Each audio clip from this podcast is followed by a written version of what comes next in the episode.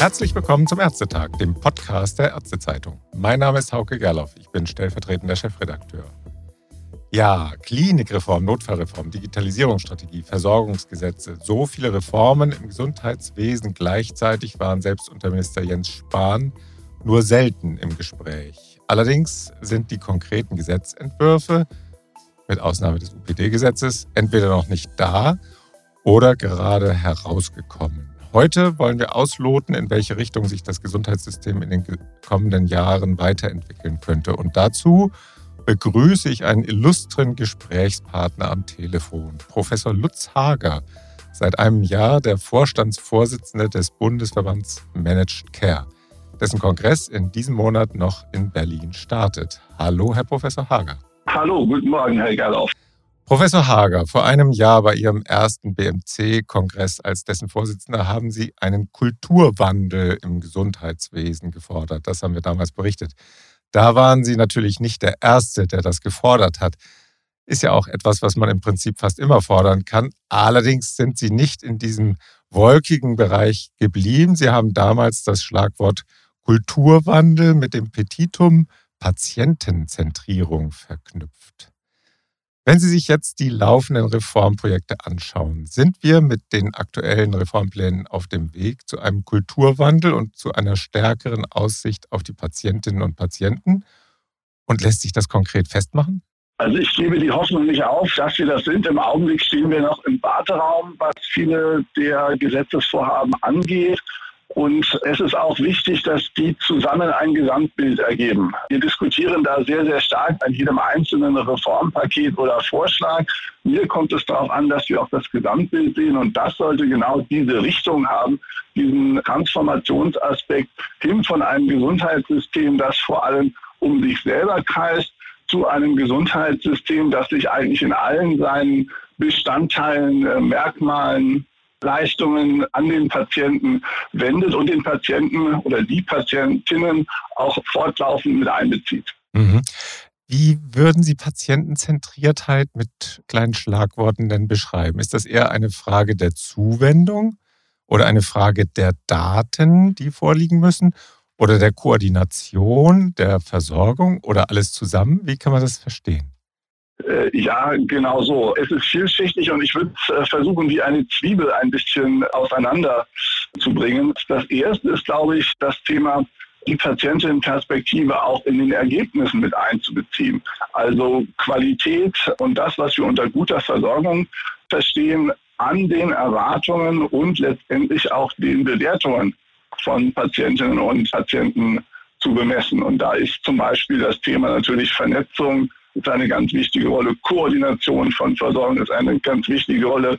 Auch ein Thema, das wir im BMC bespielt haben, nämlich die Gesundheitslotsen sind eine ganz wichtige Rolle, weil die dafür sorgen, dass äh, Versorgung gerade in komplexen und schwierigen Situationen mit dem Patienten und für den Patienten erfolgt. Mhm. Und ein zweites, was sich dann daraus ergibt, ist das Thema Mitwirkung. Und auch das hatten wir ganz stark in den Vordergrund gestellt, die Fähigkeiten der Patientinnen und Patienten einzubeziehen, ist immer noch die größte ungenutzte Ressource im Gesundheitswesen, weil wir ja wissen, dass gerade in der Zeit chronischer Erkrankungen über einen längeren Zeitraum es eigentlich entscheidend ist, wie Patientinnen und Patienten auch mitwirken und Behandlungen unterstützen können. Am Ende sind sie es ja im Wesentlichen, die die großen Einflussfaktoren in der Hand haben, was Lebensstil angeht, aber auch was Grenzen in der Behandlung angeht. Aha. Professor Hager, Sie haben mir gerade eben ein Stichwort für meinen nächsten Punkt gegeben. Und zwar waren das die Lotsen. Sie lehren ja Management im Gesundheitswesen an der SRH Fernhochschule. Der Sitz der Fernhochschule ist irgendwo in der Schwäbischen Alb. Und damit kommen wir in eine Region, für die die KV Baden-Württemberg erstmals eine Unterversorgung mit Hausärzten festgestellt hat. Da geht es um einen Mittelbereich bis jetzt.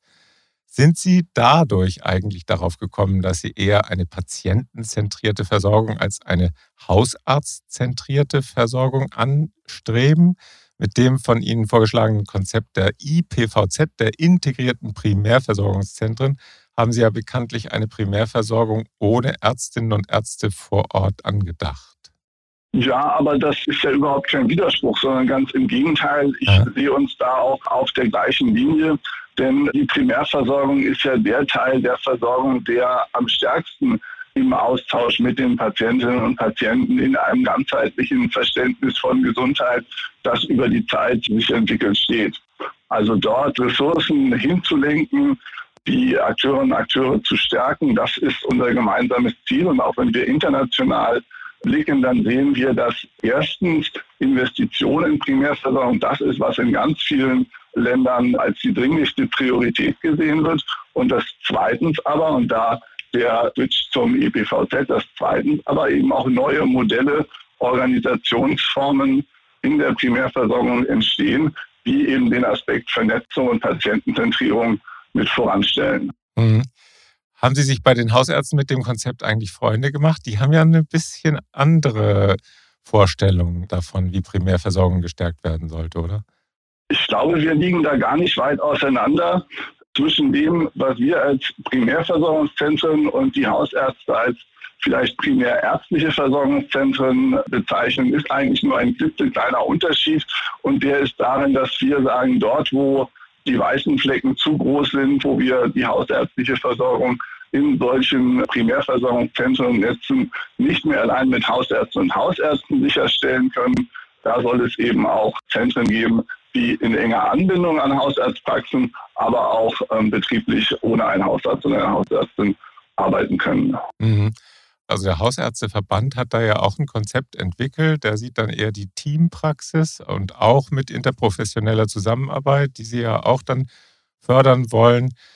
Ist es am Ende wichtig, dass der Arzt oder eine Ärztin den Hut auf hat oder ist das doch nicht so entscheidend? Wie sehen Sie das? Naja, kommen wir wieder auf die Patientinnenperspektive zurück. Okay. Und ich glaube, aus der Patientinnenperspektive ist es gar nicht so ausschlaggebend, dass immer der Arzt oder die Ärztin auch dabei ist oder kurz mal draufschaut, sondern gerade in dem Bereich chronischer Erkrankungen, gerade in dem Thema, wie komme ich auch stärker mit in die, in die Lebensgestaltung des Patienten mit hinein, sind ja andere Berufe wunderbar nicht nur qualifiziert, aber auch versiert, wenn es um Ansprache geht, wenn es um Einbeziehung geht.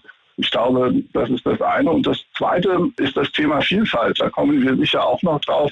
Wir haben im Gesundheitssystem zu viel Schema F und haben uns an zu vielen Stellen selber eingesperrt in, in unsere Regularien. Und dort mehr Vielfalt in der Gestaltung zu haben, heißt auch, dass die Bandbreite dessen, was in der Primärversorgung an Betriebsformen, an Vernetzungsformen entsteht, auch vor dem Hintergrund digitaler Möglichkeiten, die will ich gar nicht einschränken. Mhm.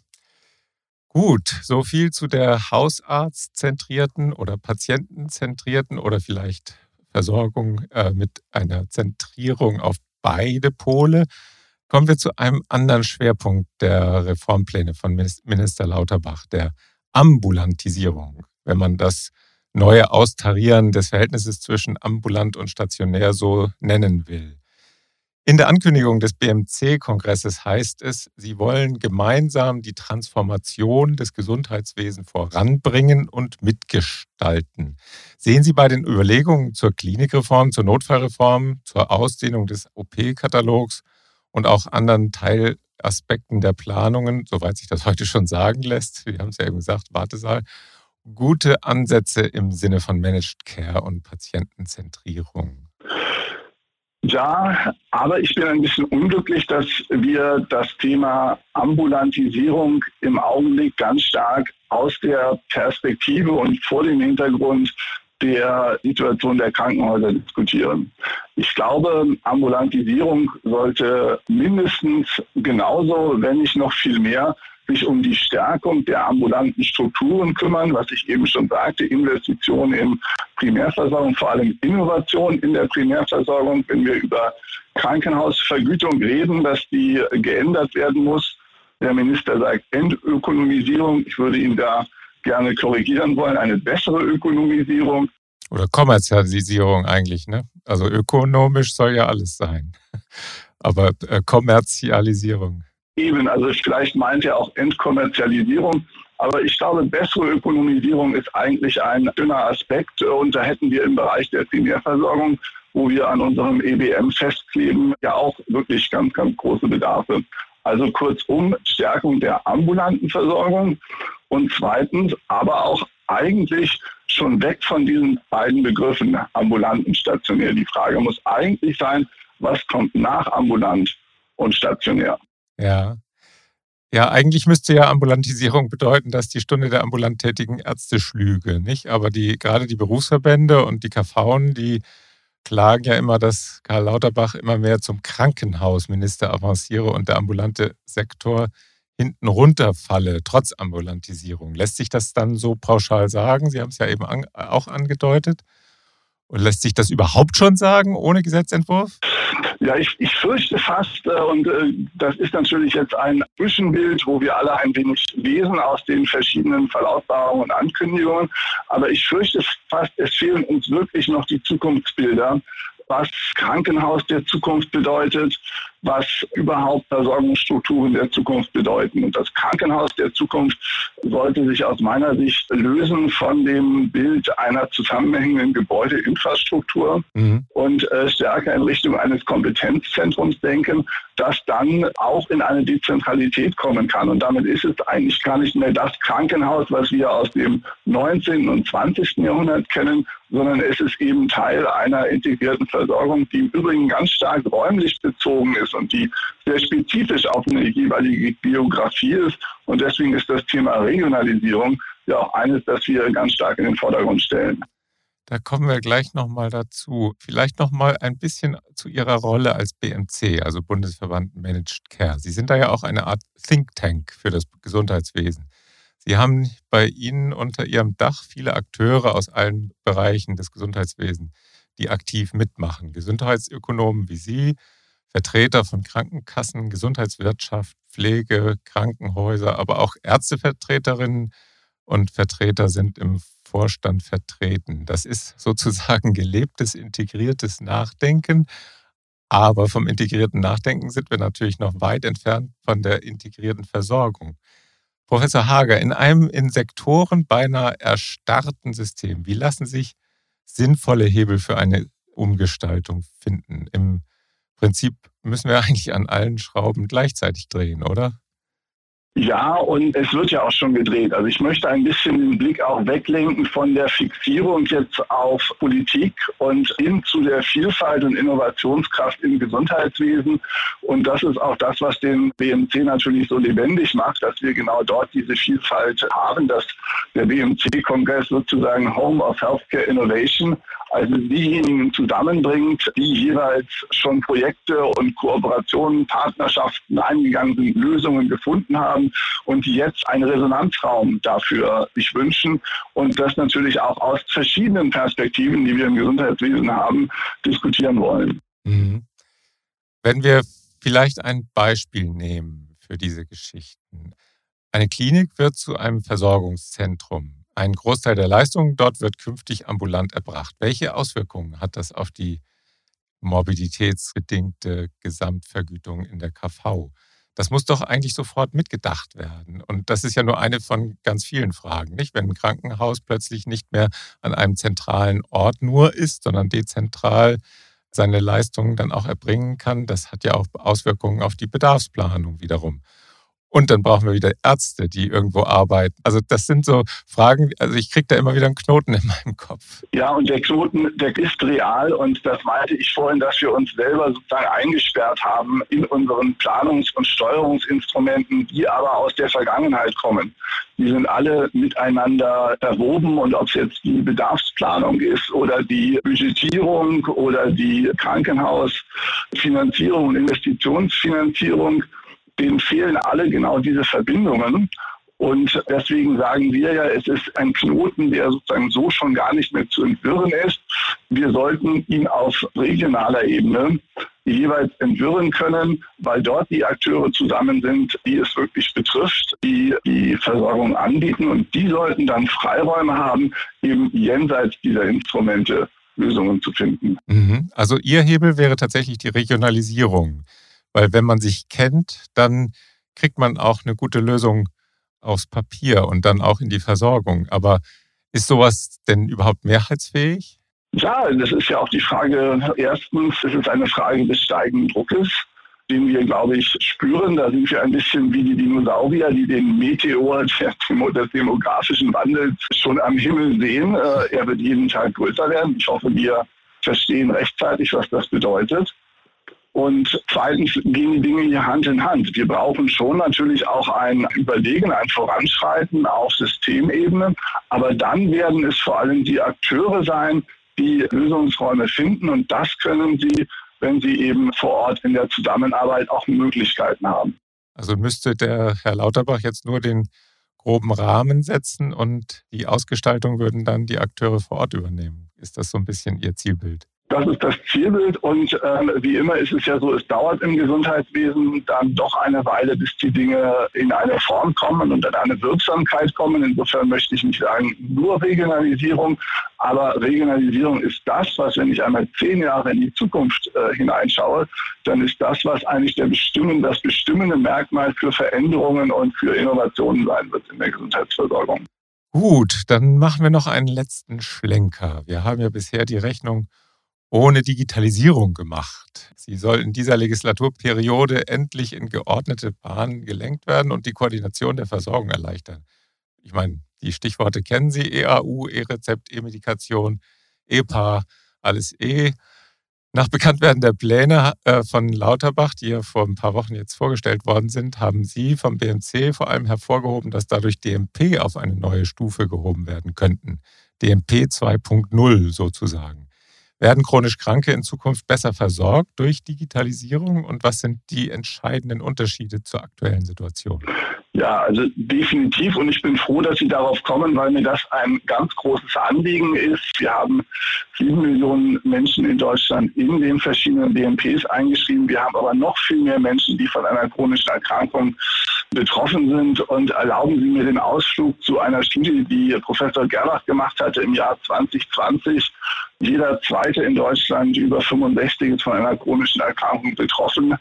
Die Studie hat ergeben, wir haben über 25 Millionen verlorene Lebensjahre gesunder Lebenserwartung in Deutschland in jedem Jahr durch chronische Erkrankungen. Mhm. Es sind fast 400 Milliarden Euro, die das sozusagen an direkten und indirekten Kosten verursacht. Das ist der riesengroße Elefant im Raum und das wird darüber entscheiden, ob wir in Zukunft unser Versprechen solidarischer Gesundheitsversorgung einhalten können.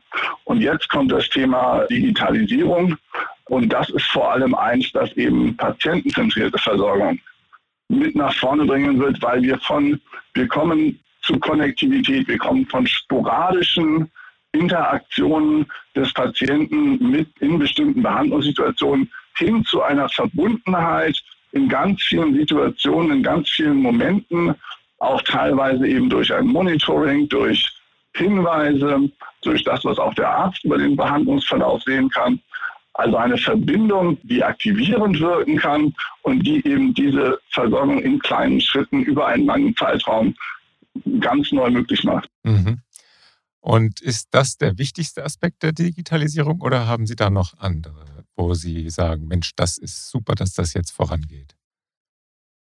Richtig, wir haben das ja als Value Stories aufgezogen und haben gesagt, Digitalisierung sollte allen im Gesundheitswesen nützen und das wird auch der Fall sein. Wir werden uns natürlich auch auf der Seite, wie wir uns organisieren, wie wir in die Produktivität kommen, ganz stark verbessern, denn das ist ja ein weiterer Meteor am Horizont der Fachkräftemangel. Man kann sagen, der ist eigentlich schon eingeschlagen und auch dort hängt das Gesundheitswesen ja Jahre und Jahrzehnte zurück, was letztendlich eine Automatisierung auch von Hintergrundprozessen angeht, die einfach noch auf allen Seiten im Gesundheitswesen sehr personalintensiv sind. Mhm.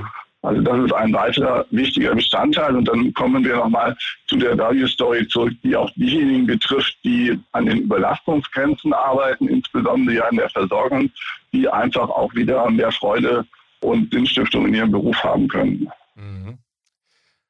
Professor Hager, letzte Frage. Unser Gesundheitssystem ist ja doch gar nicht so schlecht, wie es manchmal in den politischen Diskussionen gemacht wird. Die Menschen lassen sich freiwillig in Deutschland behandeln und gehen eigentlich nicht ins Ausland für eine Behandlung. Glauben Sie, dass die Transformation zu mehr Effizienz bei gleichbleibender Qualität in dieser Legislaturperiode gelingen wird oder zumindest, dass sie angestoßen wird? Oder sind Sie eher Pessimist?